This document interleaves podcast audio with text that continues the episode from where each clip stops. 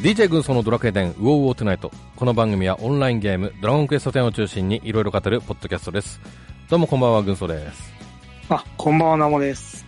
はい、リンマオです。はい、ということでね、えっ、と、今回3人で初のディスコード収録ということで、えーさっきまであたふた、あたふたと我々ちょっとやってましたけど も、ねはい。ねで、ディスコードなんか、あの、音質がすごく良くなった感じがしていいなと思うんですけども、使い方なんかね、難しいなっていう感じするんですけどもね。なんか、チャンネルとかよくわかんないね。ねうん。あれ、慣れですかね。まあ、最後そうだと思うんだけども、けどね、もう他の方、皆さんとかはね、こうやってる方いらっしゃいますからね、はい。ね、うん、すごいなと思いますけどもね。えーはい。えー今回なんですけども、今回は不思議の的を改装されました。リニューアルされましたね。えー不思議の的について語りたいなと思いますので、よろしくお願いします。はい、よろしくお願いします。す。はい、それでは参りましょう。リニューアル版の不思議なま、不思議の的もよろしくゆうき。バージョン6出たぞ。バージョン6出たぞ。今度の舞台は展開だ。今度の舞台は展開だ。かなりすごい。かなりすごい。かなりすごい。かなりすごい。あんちゃん一緒に遊びましょう。あんちゃん一緒に遊びましょう。ドラゴンクエスト10がさらにパワーアップして新登場。ドラゴンクエスト10バージョン6。ところで、あんちゃんって誰ですかあんちゃそん。れ、江口洋介。サングラス外したそれ、ら。アン・ルイス。はい、改めまして本編です。よろしくお願いします。はい、よろしくお願いします。はい、えーと、まず進捗つうか、こう、触り具合をね、ちょっと聞いてい、えーいきたいなと思うんですけども、ナモさんが、や私ですか、10、うん。私15回ぐらいまでクリアしてますね。ああ、はいはいはい。あもうやってますね。はい。で、リマさんが、私は、えっ、と、現状うん、の一番上なので、30回までうん、やって、レベルも30にしたところまで行きました。うん、うん。はい。で、うんうんえーと、私がつい30分前に初めて、えーやりまして、5回までというような感じでございます。えーはい。なので、私は結構ちょっと聞く、伺うね、二人ね、聞くような感じになるのかななんて思いますけどもね。うん。はい。いや、っていうのもね、まあ、他にやりたいことがあったからっていうのが一つと、俺の場合ね。はいうん。あとあの、ほら、前の時の的ってさ、結構、高速があったじゃん。は時い。間的な。一応、まあ途中で出れるかもしれないけど、で、出れましたけども。うん。ちょ長時間拘束されんじゃないかっていうね、ドキドキ感があって。はい。うん。それちょっとやらなかったっていうのはちょっと正直ありましたね。うん。なるほど。で、まあやってみたら、ね、いつでもちょっと抜け出しやすくていいなというね、ちょっと印象があったんですけども。うん。はい。はい。えー、じゃあまあその不思議の的なんですけども、うんと、ナモさん、簡単に、前どんな感じでしたか前ですかはい。前は何ですかね。まあ、まず、うん。まあ、すっぱだかでうんレベル1から始まって、はい。まあ、職業も選択ができて、はい。で、まあ、スキルもなんか既存のやつを、うん。なんか、まあ、で、って感じで、なんか、そう、敵を倒した装備が落ちて、それを拾って、うん。それで上を目指していくような感じでしたね。うん。はい。ただまあ上といってもね、はい。もう20回もあった20と いううん。そうですね。その20回が、なんですか、はいもう何年も続いてるということでね。そうですね。ええ20回より上が謎のままでね、ええは来いてましたよね。うん。うん。はい。正直どうでしたか、その時。うーん、まあ、一番初めての時は楽しかったですけどね。えまあ、さすがになんか、月1回ですけど、まあ、毎回やるとちょっとなんえか、辛い感じはしましたね。うん。うん。リーマンさんどうでしたか昔の的。うん、それまで。そうだな。私がドラクエ始めた時は、もう的を登ってる人っていうのがもういないような時期だったので、もう一人で登ることが多かったんですよ。はい。で、もうなんか割と、もう私そう、そういうのさ作業でやっちゃったんで、うん。うん。ああ、なんかあんまりたの楽しいなって思ったことはあんまりなかったんですよね。もうなんか攻れ。略サイト見てどういう登り方が早いかみたいな、もういいかに早く登るかみたい な。うん。うんうん。ね、的をタイムアタックやってましたね、も おー。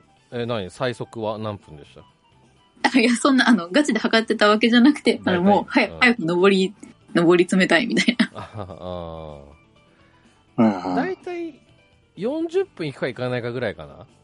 そのぐらいかあな、そうですね。30分ぐらいかなっていつもやってましたね。あーそうですね、そのぐらい。でね、アクセマのチャージタイム短縮のやつちょっと狙ってってね。そうそうそうそう。はいはいあーすぐにちょっとねね、、そうそう。 CT 技でぶっ倒せるような感じでま仕あ、組んで気るや力つよねです。うん。うんアクセサリーをこう厳選していくみたいな。ね、うんもうすごい人はもう0秒でギガスラッシュ打てますみたいな。0秒は無理だったんかなちょっと覚えてないですけど。うあでん。も俺そこまで狙っていけたよ。おうんー、なかなかですね。うん、いけましたね。うん。っていう感じでしたね。はい。はいはうい。んまあ、そんな不思議の的が、えーあ、待輪っにて待って、4人パーティーでしたっていうのは言言いましたっあーけ言ってないですね。そうですね。うんそうそう、ま、まず4人パーティーでした。パーティーですうん。 最初はね、誰かとかね、こう、野良の人と言ってましたけど、うんうん。ね、うん、その後は完全サポで言ってましたからね。はいはい。うん。はい。えーそんな不思議の的の、うん、と大きく回収ということで、ちょっと説明をね、していきたいなと思います。えーまだ行ってない方もね、ちょっと聞いあの、参考になれば、えー幸いでございます。はい。はい。広場参照していきます。はい。えーパーティーで繰り返し挑む遊びからソロで山頂を目指す遊びに変更します。山山頂、頂上ね。頂上を目指す遊びに変更します。ドロップした装備品を選別する遊びから、えー装備を自分で強化していく遊びに変わりますと。うん。はいで、月ごとにリセットされていた進行状況や報酬の仕組みを撤廃するなど、新しい報酬の配布方法にせん、えー変更します。はい。バージョン6以降、初めて的を訪れた際に、休息の間にいるチャコロットに話しかけてください。はい。えー変更点の説明や初期装備、大事なもの、不思議、あ、えっ、と、的手帳が受け取れます。えー5.5後期までの不思議の的はバージョン6以降遊べなくなります。また進行状況はリセットされます。うん。うんて、クエスト、登れ、不思議の的をプレイ中の場合、バージョン6メンテナンス後に不思議の的に行くと受注状態がキャンセルされます。なかったことにされますね。うん。はい。えーここまでで行くと、まずリセットがなくなったということですよね。うん。うん、だから毎回毎回こう1回から挑むってことはなくなったということですね。うん。うん。で、今のところ最大が30回ということで、これがバージョンアップ、まあ、どっかのね、ばどっかのバージョンアップの指名ごとに、えーどんどん上に行けるようになるということですね。うん。これ毎回なるのかなどうなんですうかね。ん。どうなんですかね。ねえ、うん。はい。えーキャラクター成長に関する変更点です。うん不思議の的は、に、えー不思議の的に挑戦する際は、専用職業、的押しになります。的押しはスキルラインを持たず、装備品の錬金効果やレベルアップで呪文や特技を覚えます。上昇したレベルや所持品などが保存されるようになります。リセットされることはありません。装備品を成長させるための素材が手に入るようになります。装備品に好きな錬金効果をつけられるようになります。詳細は休息の間にいる改造やミニタンから聞くことができます。はいバージョン5.5後期までに所持していたアクセサリーは消失します。はい。といはうい感じですね。で、えースクショが2枚載ってますね。うん。で、うん。まあ、1枚目のともかく2枚目の片手剣のやつさこれこの写真このページ俺さっきやった時出てこなかったんだけど、ああ、えっ、とは、うん、多分5回までしか行ってないんだったら、まだこの剣がいっぱい出てくる画面は見れない。見れないんだああ、ですねそうなのね、うんうんうん。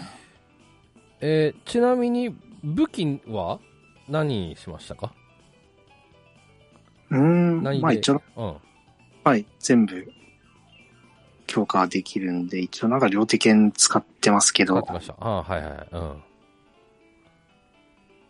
えーうん、リーマンさんも私も一通り使ったかな。最初は呪文多めでしたけど、うん後半は片手剣も使ったし、両手剣もうん使いました。ああ、なるほどね。うん。自分は両手剣でちょっとやってましたね。うん。はい。えー、それからダンジョンに関する変更点。現状の20回から30回まで回の拡張を行います。一度踏破した回は脱出後に自由に入ることができるようになります。各回のフロア構造は挑戦するたびにランダムで変わり配置されるものも変わります。移動した場所だけが地図で表示されるようになります。ランダムで特別な部屋に続く扉が出現する場合があります。島内で撃破したモンスターはチームクエストのモンスター討伐にカウントされません。えー島内から脱出するための大事なもの、不思議の鍵の名称を魔党の鍵に変更します。島内で入手したアイテムはおしゃれカタログには載らなくなりますということですね。ええうん。うーん。あただね、あの、モンスターの討伐数には、あ、あなんだ、自分のね、自分個人の、うん。あの、うん記録のモンスター討伐にはカウントされますね。あ、乗りますうね。んうん。さっきやったらね、スライム300匹討伐到達しましたみたいな、 討伐しましたみたいなアナウンスがね、流れたんで、うん。はい。私さ、的を登ってたら倒したことないうん。モンスター出てきてびっくりした。あ、新顔さんえっ、とね、ポムポムボムから ほうゼロ匹だった。ほう はい。はいはい。あの丸いやつね。はいうん。はい。そううん、ピン、ピンクでしたっけ、ピンクはね。でしたね。うん。ね。うん。はい。ぴょんと。はい。えはー、い的手帳。的手帳。はいうんえー休息の間にいるチャコロットから受け取れる大事なもの、的手帳を使うと謎解きメモと、的装備一覧、欲しいものメモを確認できます。的装備一覧には不思議の的で手に入手できる装備品が全て載っています。それぞれの装備の進化や、錬金付与に必要な素材や、錬金効果枠が確認できます。装備の進化や錬金付与に必要な素材は的装備一覧から欲しいものメモに登録することで簡単に確認できるようになります。うん。謎解きメモ。えー不思議の的の各回ごとにある謎を解くと宝箱が出現し、不思議の的内で使えるアイテムや装備品が獲得できます。はい。うん。えー実績、不思議の的の達成状況により報酬がもらえます。休息の間にいる記録やマータで実績に関する説明を聞くことができます。うん。まあ、これはまあそのままですね。はい。はい、えー、じゃあここまでということで。うん。うん。うーん、そうっすね。まあ、謎解きということで、まあ、極端にまあ、どうですかね。難しいのとかありましたか ?30 回。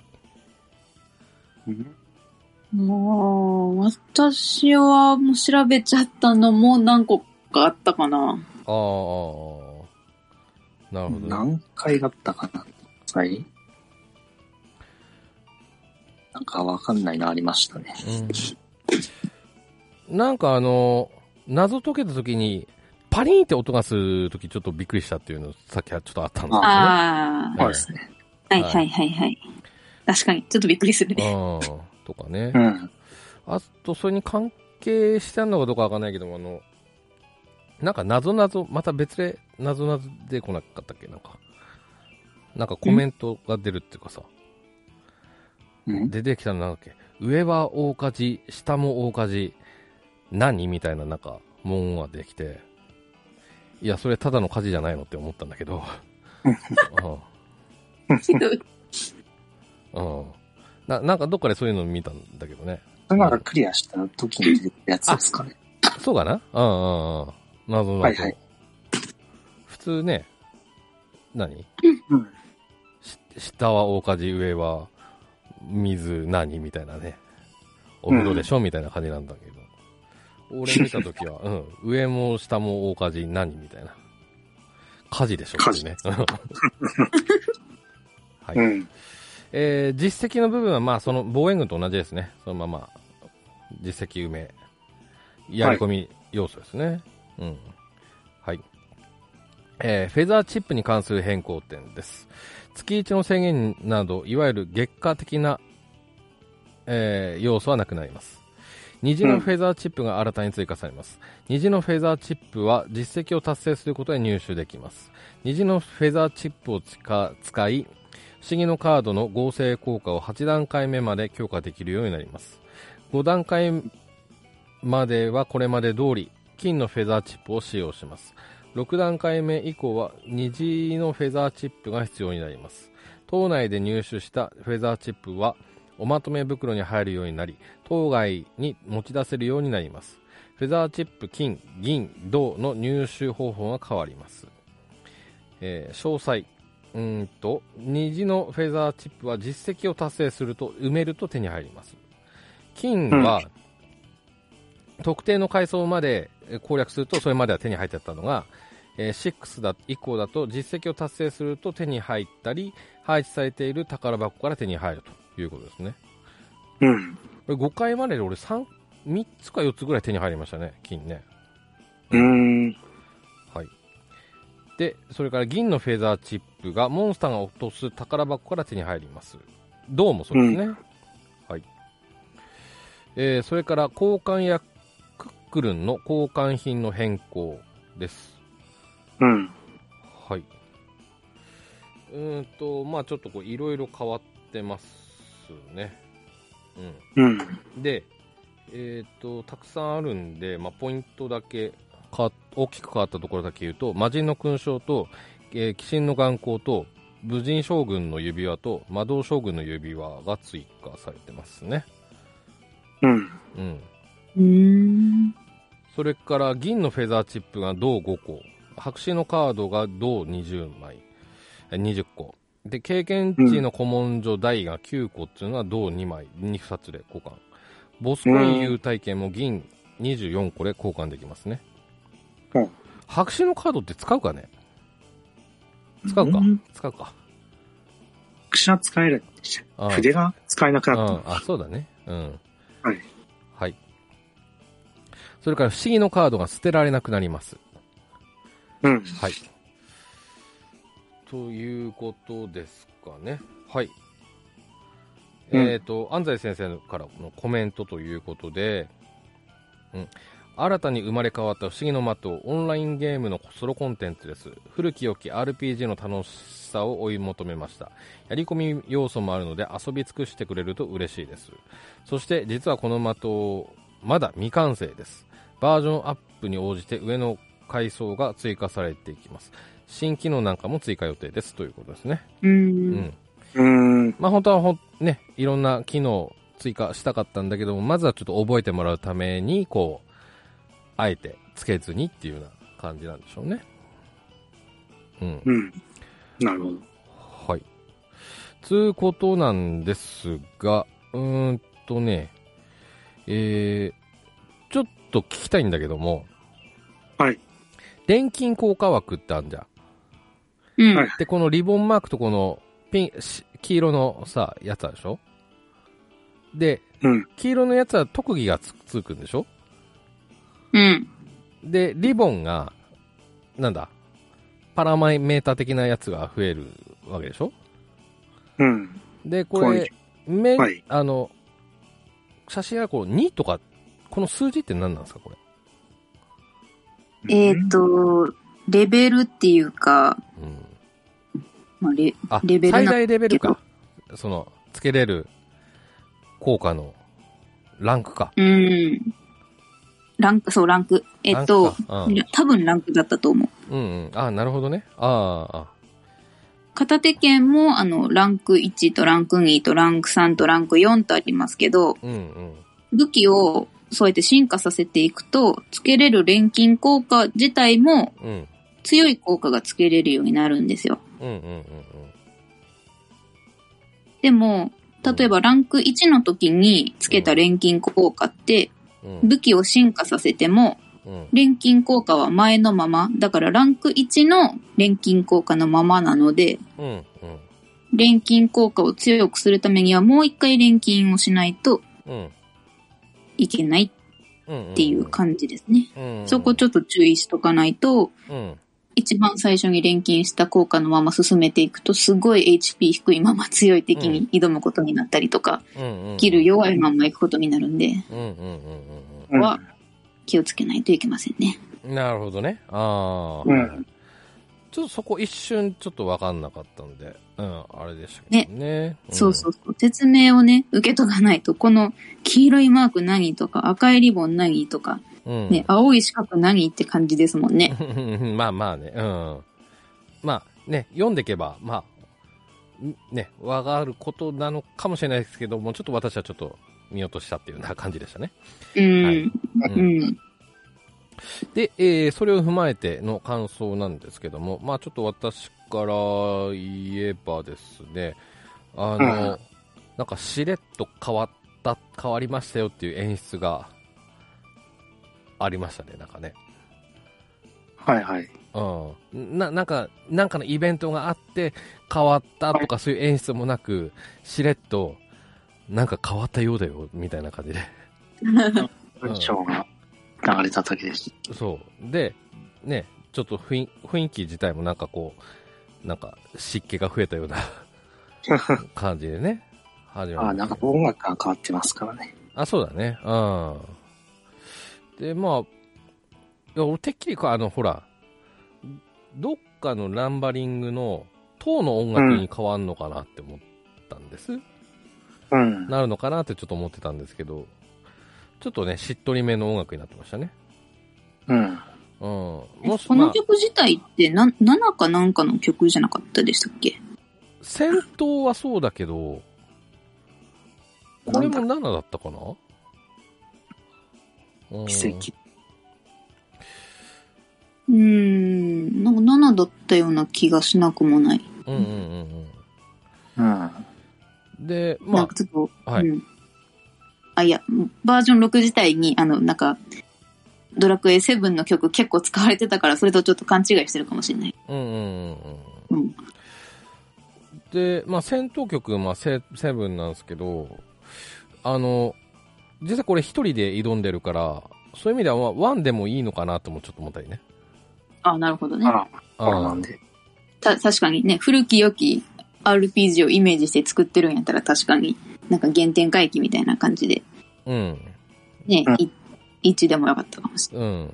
一人で動いてるしね。うん。れない。うんっ。ていうことと、うん。まあ、あとは、えっ、と、それまでいた人たち、あの、ホロナさんとかね、うん。ちょっと探したんですけど、いなかったんですよ。なかったですうね。ん。もしかしたら上の階にいるのかもしれないですけど、うん、その最終職先がちょっと気になるっていうね。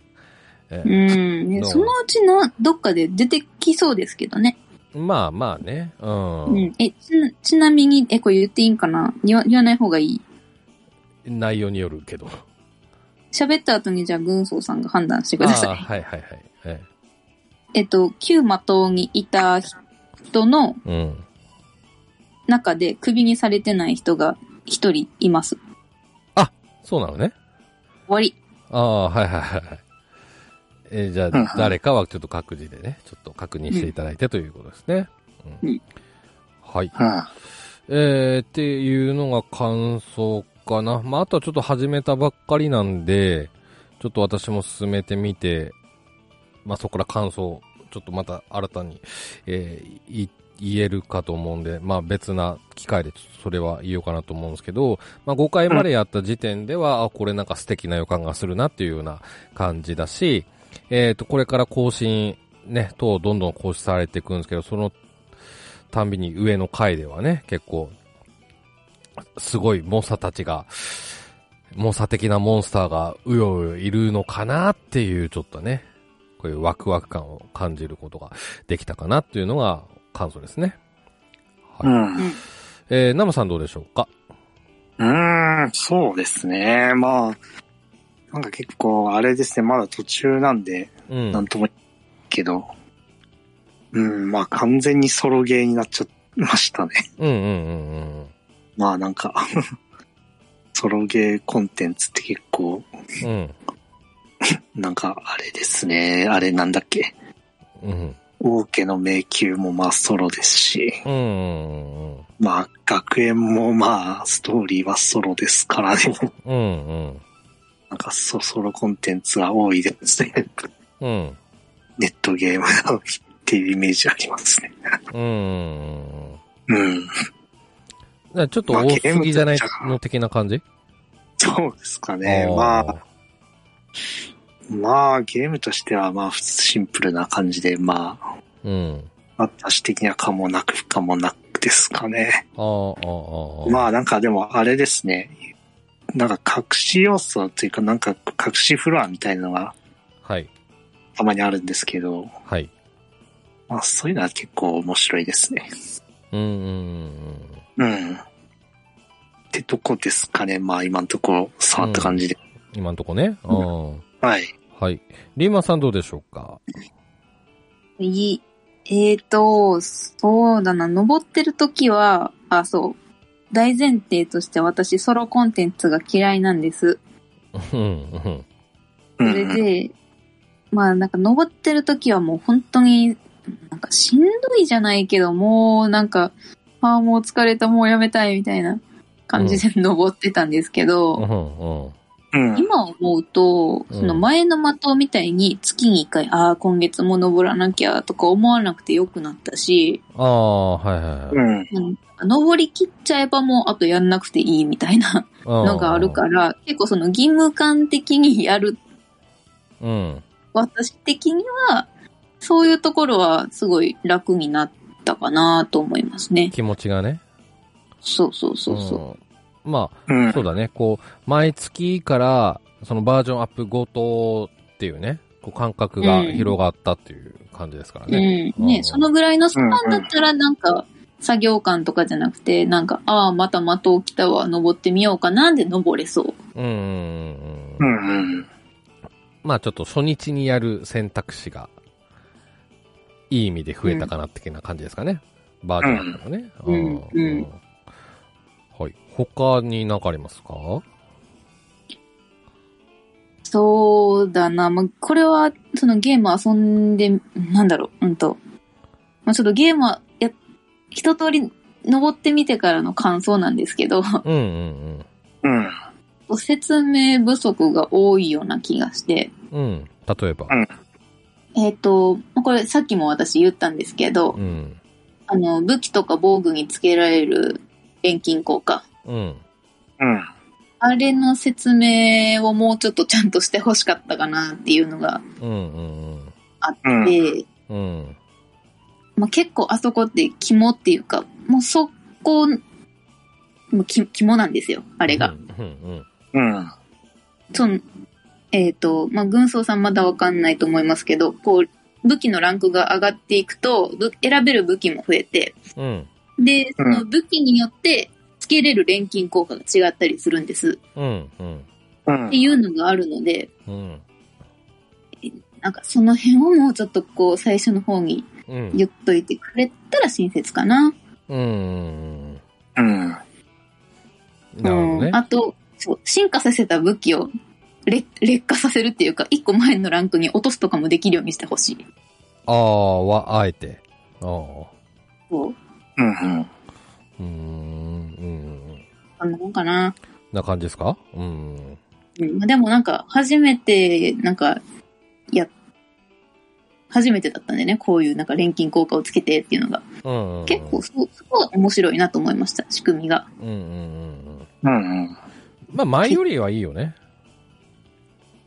うーん、ひひ人による。夜かああうんけどまあ、うん。まあ、前よりはでも、うん。うんなんかやりやすいっていうか、ハードルが下がったっていう感か、はなんかあるかなととっかかりやすくなったかな。うんうんうんうんうん。そうだねうんはいといったところでしょうかうんねはい、うん。えー私はまだね、えー25回ありますので、ちょっとじわじわと攻めていきたいなと思います。はい。はい。ということで、えーリニューアルした不思議の的について語りました。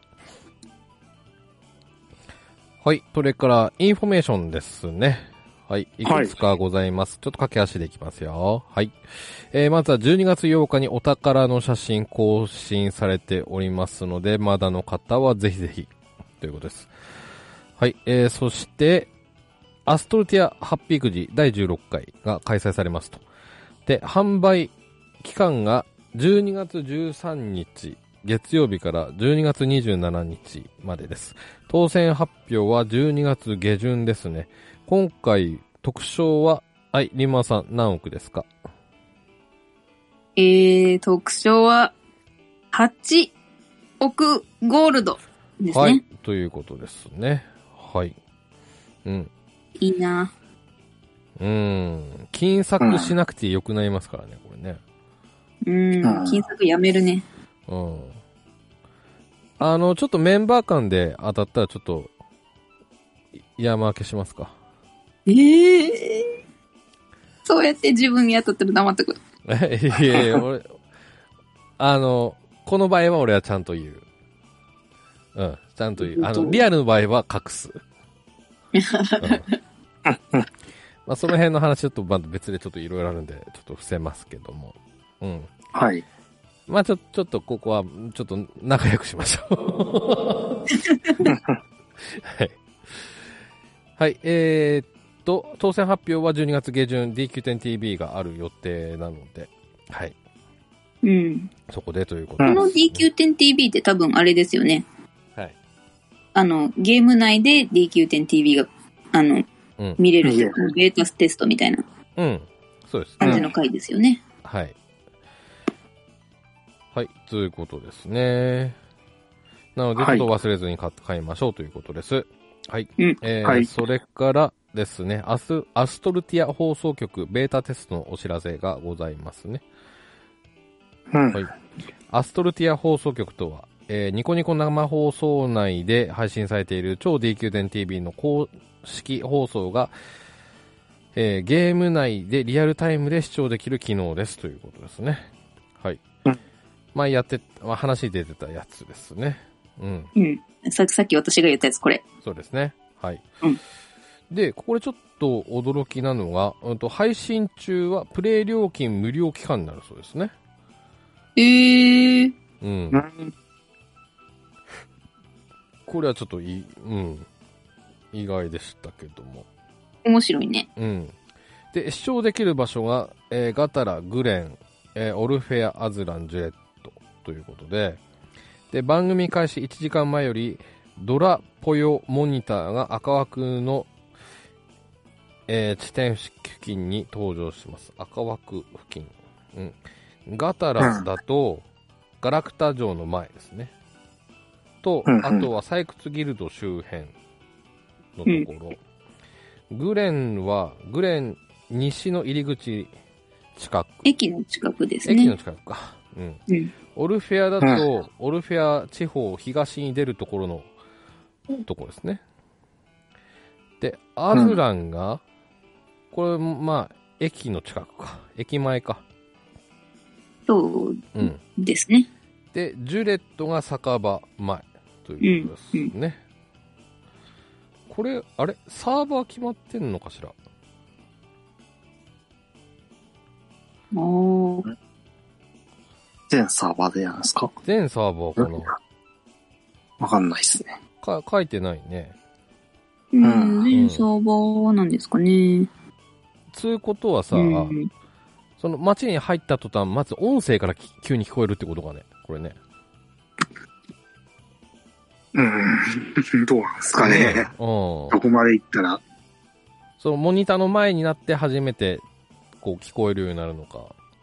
うん。うん。ちょっと気になるところですけどもね。うん。まあ、どういう技術なんですかね。ねうん。まあ技術もそうですね。で、これを12月下旬の超超 D 級電 TV でえー予定してるということですね。うん。はい。で、えーっと、それから、それから、年末年始スペシャルキャンペーンが始まるそうです。12月12日から1月21日までですね。はい。うんたくさんありますね。うん。えーっと、チャレンジミッション倍助増キャンペーンとか、釣りビンゴ報酬倍増キャンペーン、えー年末年始ログインボーナスとか、うん。まあ、これちょっと毎年やってますもんね、これね。うん。ね。うん。うんはい。年末年始ログインボーナスに関しては、えー福引券がプレゼントということですね。で、5日、5日ログインで福引券最大200枚ゲットということで、200枚結構大きいですからね。はい。ぜひチェックということですね。はい。はい。まあ、他にもちょっとたくさんいろいろあるので、こちらはちょっと広場を確認していただいてということでお願いします。はい。はいえー、それからそれから、えー、次回、うおうおのテーマでもあるんですけども、12月12日に、原生湖パニガルムが公開されますということですね。はい。ほい。 はい。導入漫画がついておりますけども、12月12日、えー、6時からということですね。うん。はい。えー挑戦の条件ということで、まずバージョン6の導入と、えーメインストーリーを一定まで進めている、えー参加する職業のレベルが110以上になっている、えー防具を5箇所に装備している、占い師で参加する際、編成済みのタロットデッキを装備しているということでございます。うん。はいえーということで一つ問題がありまして、はい。ストーリーを私はまだやっていないと。あらおー。はい。いうことです。えうんーこの2日間で進めないといけなくて、で、そこでちょっと2人に聞きたいんですが、はい。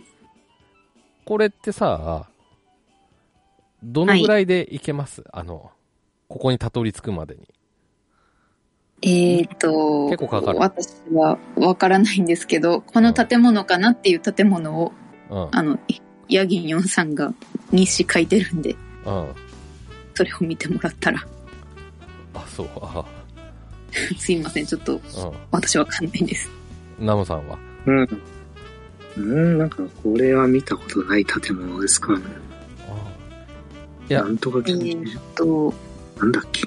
バージどこョのンマップ6始まって2時間か3時間ぐらいで、多分できるんじゃないか的な、そういうニュアンスで答えてもらえると思う。あでもマップにその建物を見つけてもストーリーを進めないと今はちょっと入れないのって弾かれる可能性もありますよ。ああ、うんそうかなるほどね。うんちなみに、えっ、と、原生植物研究所っていう名前らしいですよ。ああー、あうんそうですね。うんうん。ちょっとね、今日収録日金曜の晩なんですけども、うんちょっと駆け足でやんないといけないなっていうような、えーところでございます。うんうん。いや、明日土曜日一日でダーンと進めればな、いいんですけどね。うん。ちょっと私は、えーね、次の収録のテーマでもありますんで、はい、ちょっとやってみたいなと思います。はい。はい。テテーマなら触っとかないとね。 ね、そうですね。うん。うん。今回のでさえ結構ギリだったからね。ええはい。ということでよろしくお願いします。えー、と、そして、そして、えー最後なんですが、えー年末のちょっとイベントの、うちのね、番組のイベントでございます。えー今年も、うー5日間連続配信をすることになりました。はい。うんナムさん、タイトルは、はい。えー、何ですかファイブエラーズじゃないやつですよね。この間、ちょっとメモで送ったと思うんですけども。うん去年は5エアーズでやりましたけども。はい、ウォーウォーレディオ、んウォーウォーラジオジムに20、2020、はい。ユナイト。はい。ということでございます。はい、あの、今年からこういう流れでいきます。はい、はい、ははいい。。来年はここ21になりますからね。はい、はい。なるほど。でいきますよということでね、ちょっとこれからちょっと収録ラッシュが始まりますが、えーお二方よろしくお願いしますということで。はい。はい。えーということでね、5日間連続配信ですので、ぜひぜひお楽しみにしていただければなと思います。なので、えっ、と、通常モードは来、次回分で終わりですね。うん。それ以降はちょっと連続配信でっていうような感じになりますので、はい。ぜひよろしくお願いします。はい。はい。ということで、今回はこの辺でお別れでございます。またお会いしましょう。さよなら。はい、さよなら。あー